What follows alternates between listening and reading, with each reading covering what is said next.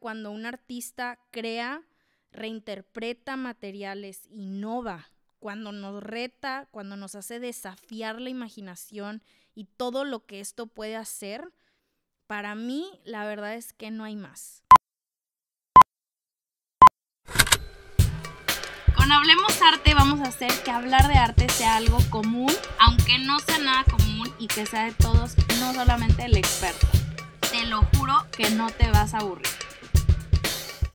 Buenos días, mi gente bonita de Hablemos Arte. ¿Cómo están el día de hoy, este miércoles tan precioso, escuchando mi voz otra vez?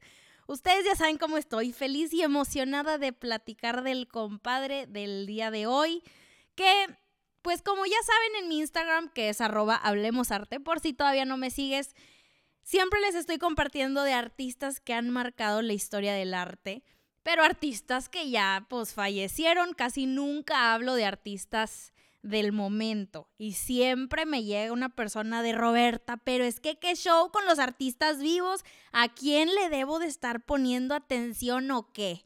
Pues hoy vamos a hablar de Daniel Arsham, señoras y señores. Probablemente ya has escuchado su nombre en algún lado porque es de los artistas más top del momento o probablemente no y es la primera vez que lo escuchas, pero no pasa nada porque aquí te voy a platicar todo sobre este cuate que a mí en lo personal me vuela la cabeza. Creo, me atrevería a decir que es uno de los artistas que más deberíamos de seguir su trabajo y en este episodio te voy a decir por qué. La primerita vez que escuché de él fue en este último viaje que hice en Ámsterdam porque fui al Moco Museum que si tienes planeado ir a la ciudad, es un museo que no te deberías de perder por nada del mundo. Tienen obras de artistas contemporáneos increíbles como Banksy, Jeff Koons, Kusama, El Arsham, en fin. Pero bueno, ahí tenían una colección de sus obras que son deliciosamente perfectas para ver. Son instalaciones totalmente blancas, colores pálidos, objetos intervenidos, no sé, o sea, una belleza. Ahorita les voy a explicar por qué, para que se den una idea. Pero primero quiero hablar tantito del artista para entrar en contexto y poder entender todo lo que este cuate hace. Em, el Daniel Arsham, que yo sé, tiene un nombre muy extraño y me choca decirlo en voz alta, pero bueno, es un todólogo. Porque primero creció en Miami, Florida. Miami, Florida. Florida. Allá estudió, eh, se desarrolló como artista y esto lo hizo en cada ámbito posible. Él no se limita y jamás se ha limitado a un solo medio. Es decir, que el güey le sabe al arte, a la arquitectura, al performance, al cine, performance, Dios mío, al cine, la moda, juega con todos los materiales ávidos y por haber. Y creo que esta es la verdadera belleza de artistas como él, gente que explora medios, que innova maneras de transmitir mensajes, que se la fuman con sus conceptos y rompen con estas barreras o, o más bien límites que existen entre escultura, pintura o cualquier otro ámbito artístico, ¿no?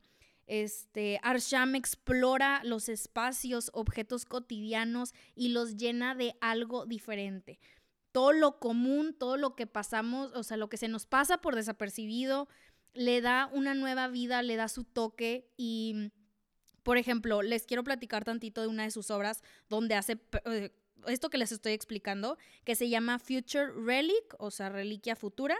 Eh, es toda una colección de objetos comunes y corrientes, pero que tal vez nos puedan traer un poco de nostalgia como cámaras Polaroid, celulares súper viejitos, de esos gruesos y todos toscos que usábamos antes, eh, teléfonos, este, teclados, cassettes, e, X, ¿no? O sea, tecnologías que se volvieron obsoletas en cuestión de segundos. Pero, a diferencia de artistas conceptuales que agarran un objeto común y lo exhiben bajo un concepto distinto, fumado y lo llaman arte, Arsham hace, que, hace las cosas tantito diferentes a ellos. Lo que hace es que hace moldes de estos productos y los reproduce con materiales que él mismo quiere explotar. Digo, explorar, perdón. Esta colección em, los hace de yeso, por ejemplo, y los hace ver como si los hubiera sacado de un sitio arqueológico futurista. Como si alguien de los años 3000 se encuentra un Nokia Turbo Antique rasgado con hoyos, eh, viejo. Sin embargo, por más irónico que esto suene, lo hace de una manera muy limpia, porque el yeso es un material que puedes hacer lucir muy suave, muy bonito, y justo eso es a lo que me refiero al principio cuando les digo que es una deliciosidad visual.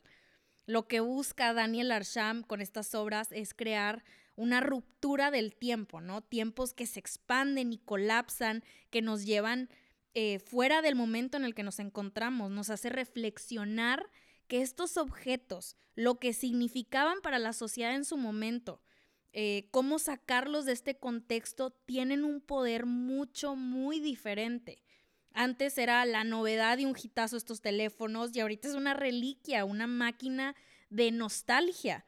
Y mm, algo cool de esta colección es que cuando, cuando recién la sacó, que fue como en el 2015, Em, sacó eh, sets completos, o sea, un set tenía un reloj, un teléfono, un cassette, un teclado y una Polaroid, eh, hechos de la misma manera que les digo, de yeso, eh, intervenidos por él y todo, y los vendió en 28 mil dólares, nada más. Hizo 500 sets de estos y todos y cada uno de ellos se vendieron.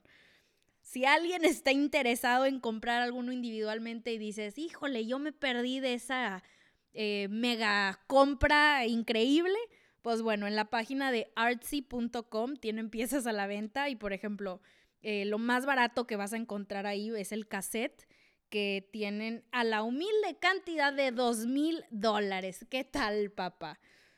Pero bueno, Quiero que busquen estas obras en mi Instagram. Voy a subir un post de ellas al ratito para que vayan y se metan.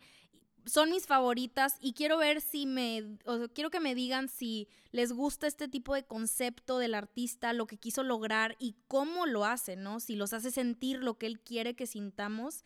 Este, porque aquí les va algo súper interesante, em, o más bien muy relevante, de la vida de Arsham para entender su obra que es que tiene cierto grado de daltonismo, que es una condición, una, una condición específica dentro de esto que se llama deuteronopía. Deuteronopia. Bueno, no sé, ¿verdad? No sé, no soy un doctor, no soy una experta, pero les explico más o menos como yo lo tengo entendido, ¿ok? El ojo humano está formado. Ay, ¿quién se esperara que empezara a hablar de aquí, de doctor y condiciones. Pero bueno, el ojo humano está formado por millones de cositas. Los doctores le llaman conos de la retina, pero yo le llamo cositas. Entonces, estas cositas ayudan al ojo a ver tres diferentes colores, el rojo, el verde y el azul. Y lo que pasa es que estos conos o cositas se fusionan, entre comillas, y crean todo el espectro de colores que nosotros conocemos, ¿no? El daltonismo es cuando uno más de estas cositas están dañadas y para el caso de Arsham es el rojo y el verde que no puede ver tal cual como nosotros. Y por esto mismo, precisamente, es que sus esculturas, o si tú volteas a ver cualquier obra de Arsham, eh, son normalmente negras, blancas, tonos grises, nude, eh, beige, etc.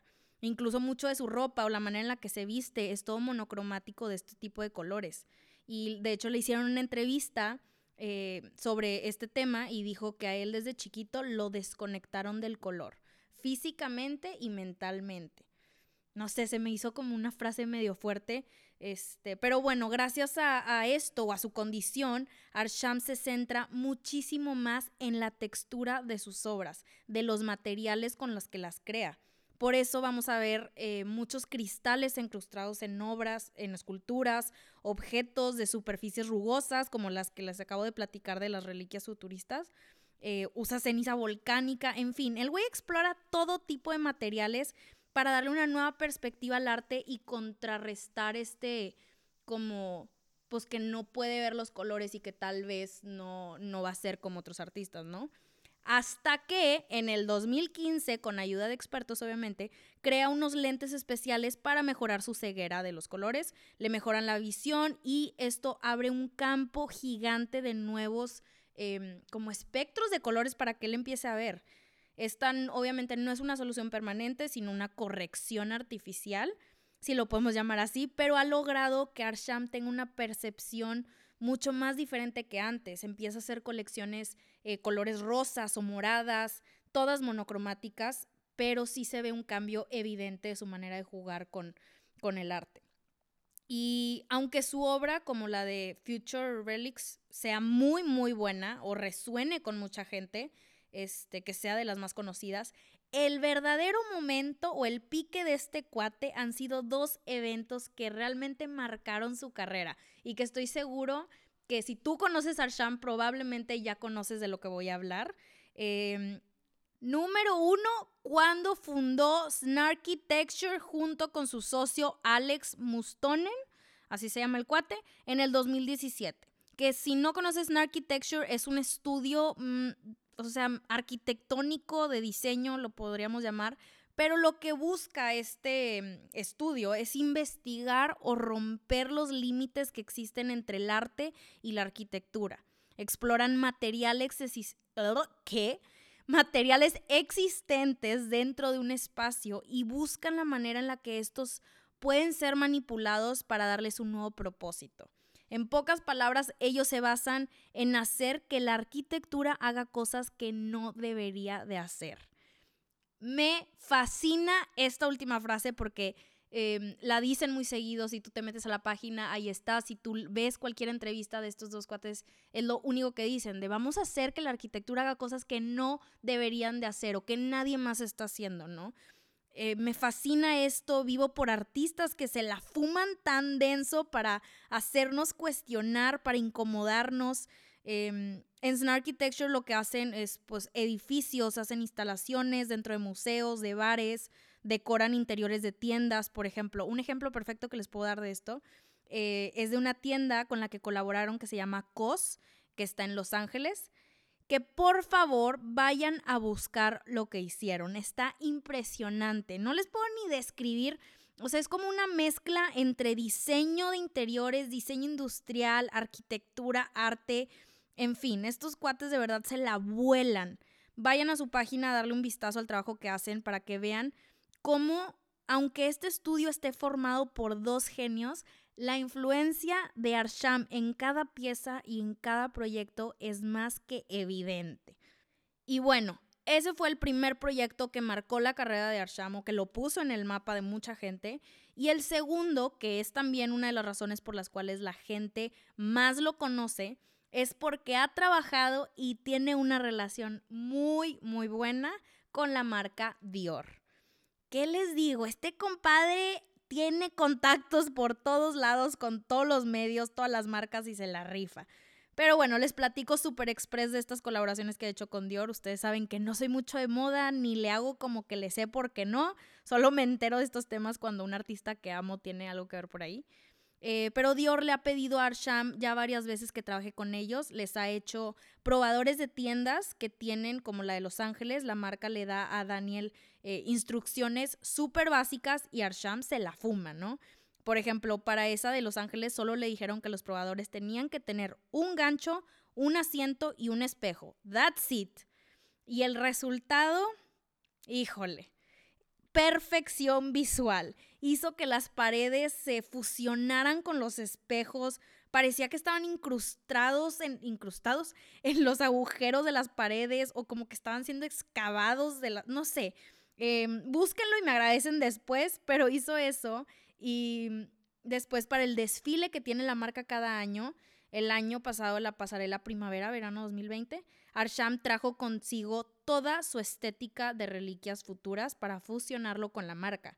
Entonces los modelos que estaban ahí en la pasarela traían colgados los teléfonos de yeso, traían bolsas con la misma técnica de vaciado en moldes, en fin, fue un tremendo hitazo. Y a partir de ahí, la verdad es que le abrió las puertas de manera impresionante. Mucho por el, poder que tiene esta marca, pero el talento de, de Arsham y su visión es, es impresionante. Em, pero en fin, yo sé, yo sé que este episodio sí ha sido como un poco sesgado, lo podríamos llamar así, porque sí lo amo y amo todo lo que hace, cómo junta el diseño con el arte, con la escultura y lo transforma en algo diferente a su manera. Está increíble. Ah, mi chaca me está enseñando ahorita las fotos. Es que no, no, no, me, me, me encanta. Pero bueno, tú no tienes que estar de acuerdo conmigo y eso lo quiero dejar como súper claro. Acuérdate que lo que yo te platico no es ley, te lo platico para que conozcas de los artistas que están haciendo que el mundo se cuestione lo que es arte, que abran su mente, que el resultado ya es completamente personal, tú lo decides, pero te platico para que una vez que termines con este episodio del podcast o de cualquier episodio, eh, que tú puedas investigar más, que leas más, te cuestiones más, te abras más, en fin. Em, Daniel Arsham confunde y rompe con nuestras expectativas sobre lo que es una experiencia, sobre formas, figuras, artefactos. Agarra obras clásicas y las transforma. Acaba de hacer una eh, exposición en París, hablé de ella en mis historias. Lo dejé en mis eh, historias destacadas para que la vayas a ver.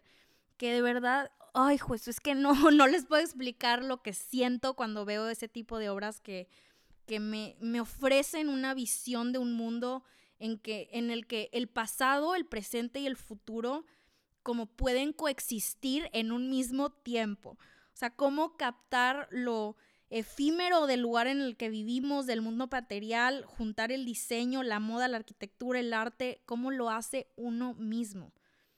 Em, para mí Arsham me acerca o más bien me aterriza eh, el pensamiento, me hace ver hacia dónde nos dirigimos y lo que el arte puede hacer, de, de dónde venimos.